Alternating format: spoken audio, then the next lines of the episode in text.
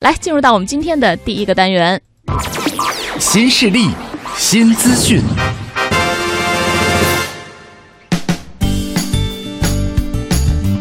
在昨天的节目当中呢，我们讲到了哈，最近呢有多所高校都发布了二零一五毕业生就业质量报告。那今天呢，我们来看一看艺术院校的毕业生，他们毕业都去哪儿了？嗯，呃，记者从中央美术学院、中央音乐学院、中央戏剧学院日前公布的二零一五届毕业生就业质量报告看到，艺术院校的毕业生规模比较小，女生比较多，自由职业者也是比较众多。而且自主创业的热情啊，那是非常的高涨。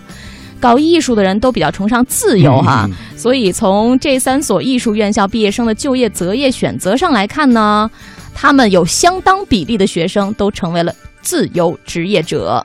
你周围有同学，比如高中同学，后来上大学或者选专业的时候选的是偏艺术的专业吗？有，我家亲戚有一个考了三年，考上中央美院。哎呦，这个相当的执着。但后来从事的专业也是和他学的美院的专业相关的吗？到目前为止算是相关，但不是特别特别的对口。因为我觉得他学那个专业呢，要真的找到一个极其对口的专业，有点太小众了。版画。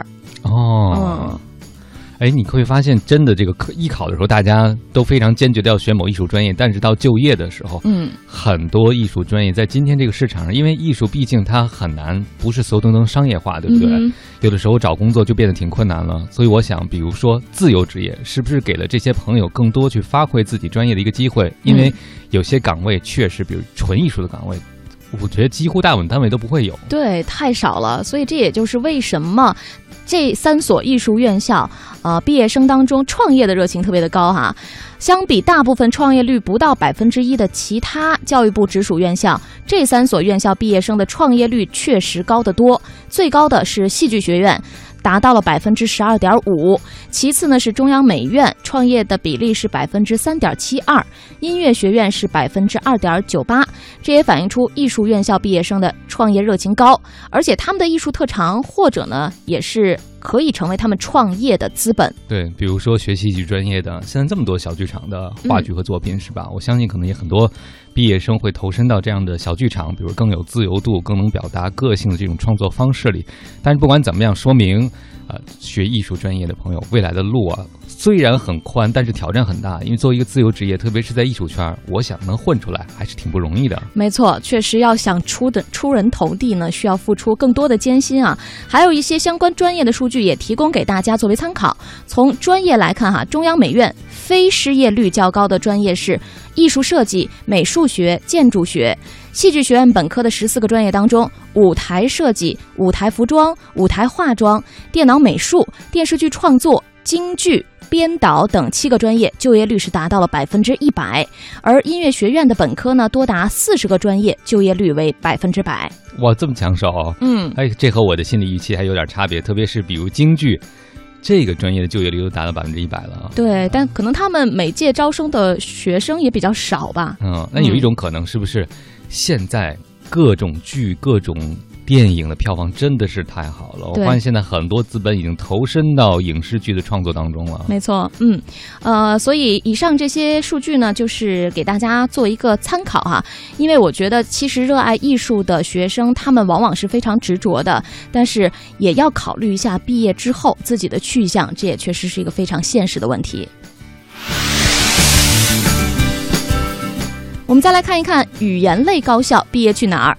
对比三所教育部直属的语言类高校——北京外国语大学、上海外国语大学和北京语言大学的二零一五届毕业生就业质量报告发现，语言类专业呢在留学上优势还是非常的明显的，在就业市场上也很抢手。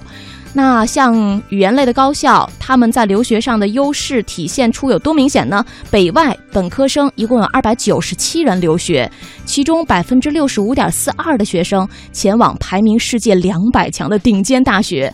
上外是有三百八十一名本科的本科生留学了，大部分进入到世界一流名校。而北语有三百一十七人，留学率也达到了百分之三十一点五四。我曾经有一段时间听说学语言已经没有那么吃香了，因为很多朋友他不是专门学语言，但是出国上学嘛，很早就去了，所以语言也挺棒的。但是看到这个消息，我就发现学语言还挺有优势的，但是不知道大家都学的什么语种。我最近有听说，随着和一些比如说南美洲的商务往来越来越多，学小语种的人，比如西班牙语，就西班牙语在某些国家已经不算小语种了，在某些地区嗯，没错，是特别吃香的。就就不知道大家有没有兴趣去学一些小语种，而不是大家都会一门钻的。比如英语，现在很多人基本的绘画或者基本的工作都是可以保证的，对不对？你要。学英语的话，那肯定一定是学的特别顶尖才可以。是，我觉得其实这个道理也很容易想明白啊，就是他们在语言上呢有一些优势，所以在留学的过程当中就可以很自然的克服掉语言关这样的一个难关。那么，呃，在自己研究生的阶段，再选择另外一个专业的话，就很容易形成自己。学业背景上的一个复合优势，所以也会在将来他们投入到自己的职场当中的时候，成为更有竞争力的一个砝码。嗯，我发现好多外企最开始的人力资源，你调查背景都是学外语的。嗯，因为一开始可能他们招的人要外语好，那个时候可能更多学专业的人才够得上他们的标准。后来进入以后逐渐分化，所以我觉得如果现在学外语的朋友，很多人也辅修第二学位，是吧？学一个更实用技能范儿的，可能未来职业路越走越宽。是的，再来关注一下就业去向，在就就业去向行业前三甲的位置排名上，金融业都是占据了一席之地。就是这三所院校啊，不管是他们的本科生还是硕士生，就业的行业去向上，其中都包括金融业。嗯，可见金融现在真的是全球一体化了。嗯，大部分金融市场，比如说欧美的华尔街什么之类的，所以要保持同步的话，可能语言上要做国际化的一个调整和交流。但是如果要是学这些的朋友们，您要懂金融知识，不就如虎添翼了吗？没错，所以以上这些数据呢，提供给比如说现在还在上高中、正在为自己大学学习什么专业而在犹豫的一些学生朋友们，你可以考虑一下作为参考哈。语言类的高校呢，确实具有一定的优势啊。好的，以上就是我们今天在新势力新资讯的单元里面和大家分享到的内容。